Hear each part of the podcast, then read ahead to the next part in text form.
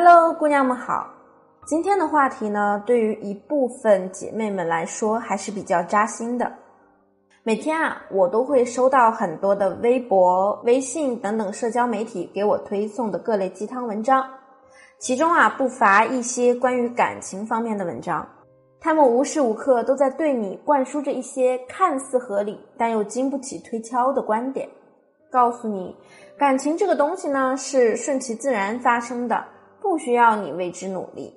这些鸡汤呢看似是站在读者的角度去发生的，所以读起来确实会让我们的心里得到极大的满足感，甚至可以说是相当的爽。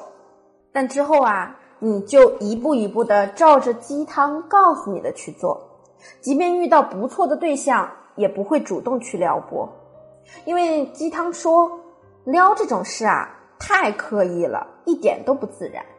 那如果刚好这个男生对你有意思，你们可能会发生一些故事。那反之呢，岂不是就此错过了？不过即便错过，你这个时候也会在心里对自己做一个自我安慰。告诉自己，虽然呢，我还是很不甘心的，但是呢，嗯，这可能只是有缘无分罢了。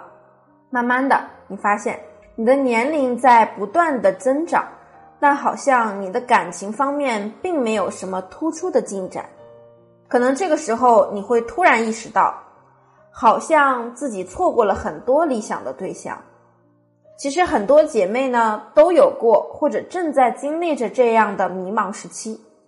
那你说，你知道那么多爱情鸡汤，怎么就无法让自己获得一段甜蜜的感情呢？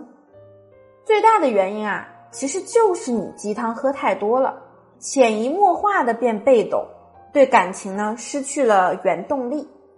我相信每个女生都希望自己能有一场美好又浪漫的爱情。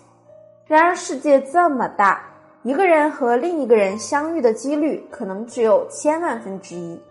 在爱情这件事上，我们确实应该对它保有期待，但我们不能总是用各种鸡汤来麻痹自己，永远沉浸在爱情乌托邦里，分不清幻想与现实，毫无自己的想法。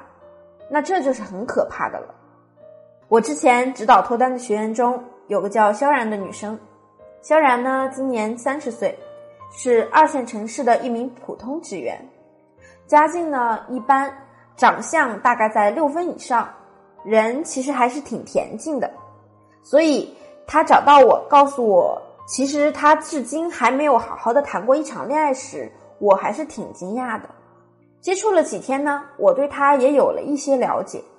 萧然啊，平常非常喜欢看一些类似咪蒙等情感博主的文章，而且我们在交流时也明显感觉得到，他整个人在鸡汤里泡太久，所以他浑身呢都散发着一种对爱情守株待兔、理所当然的态度。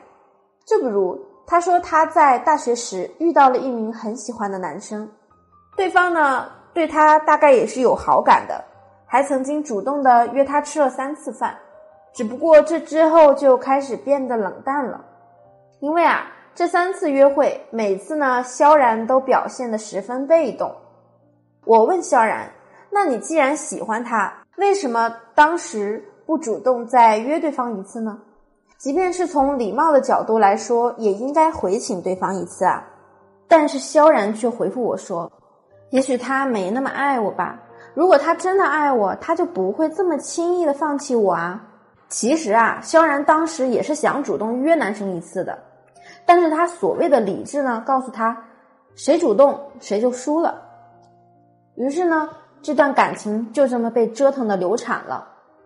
可能大家会觉得呀，当时的萧然不过是个二十一二岁的小姑娘，思想呢还有些稚嫩，等到再成熟一些就会懂事了。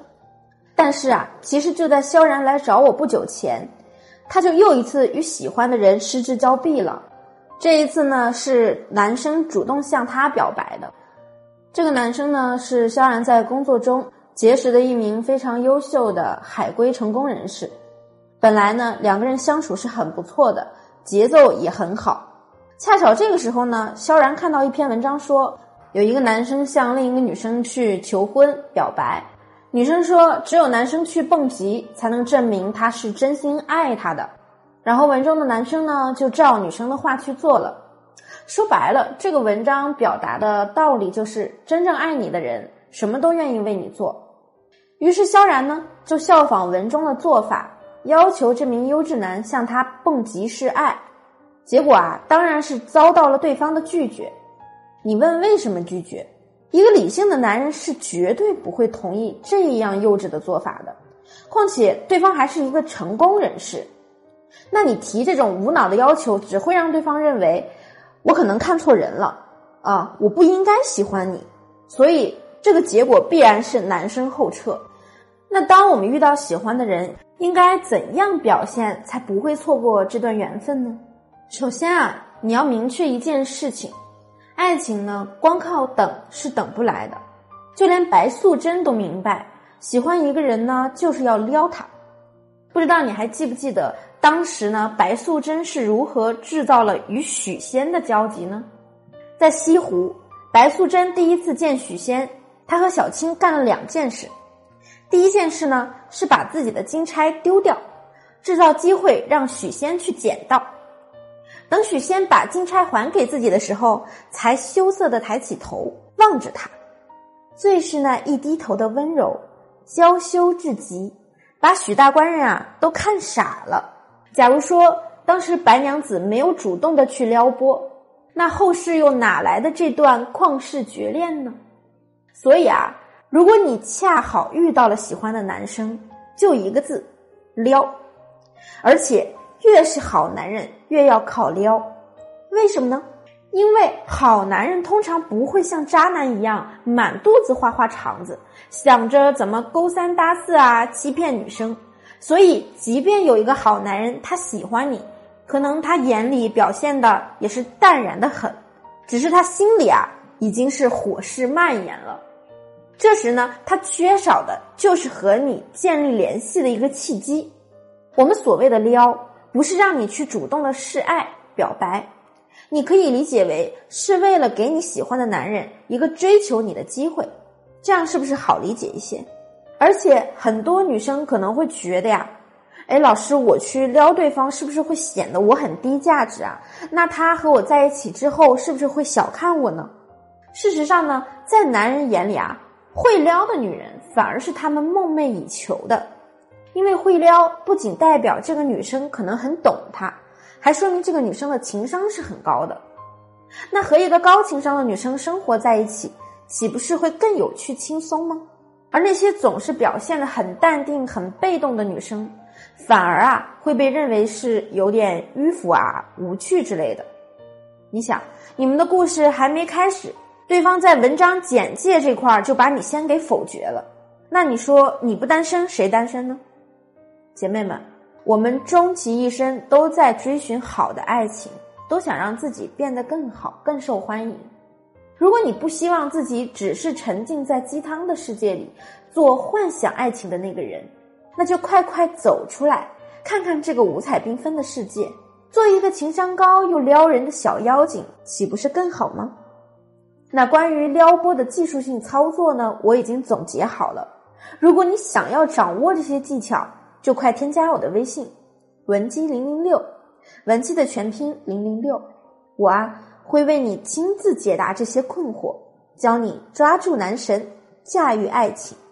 我们今天的节目呢，到这里就要和大家说再见了，我们下期见。文姬说爱，让你的爱得偿所愿。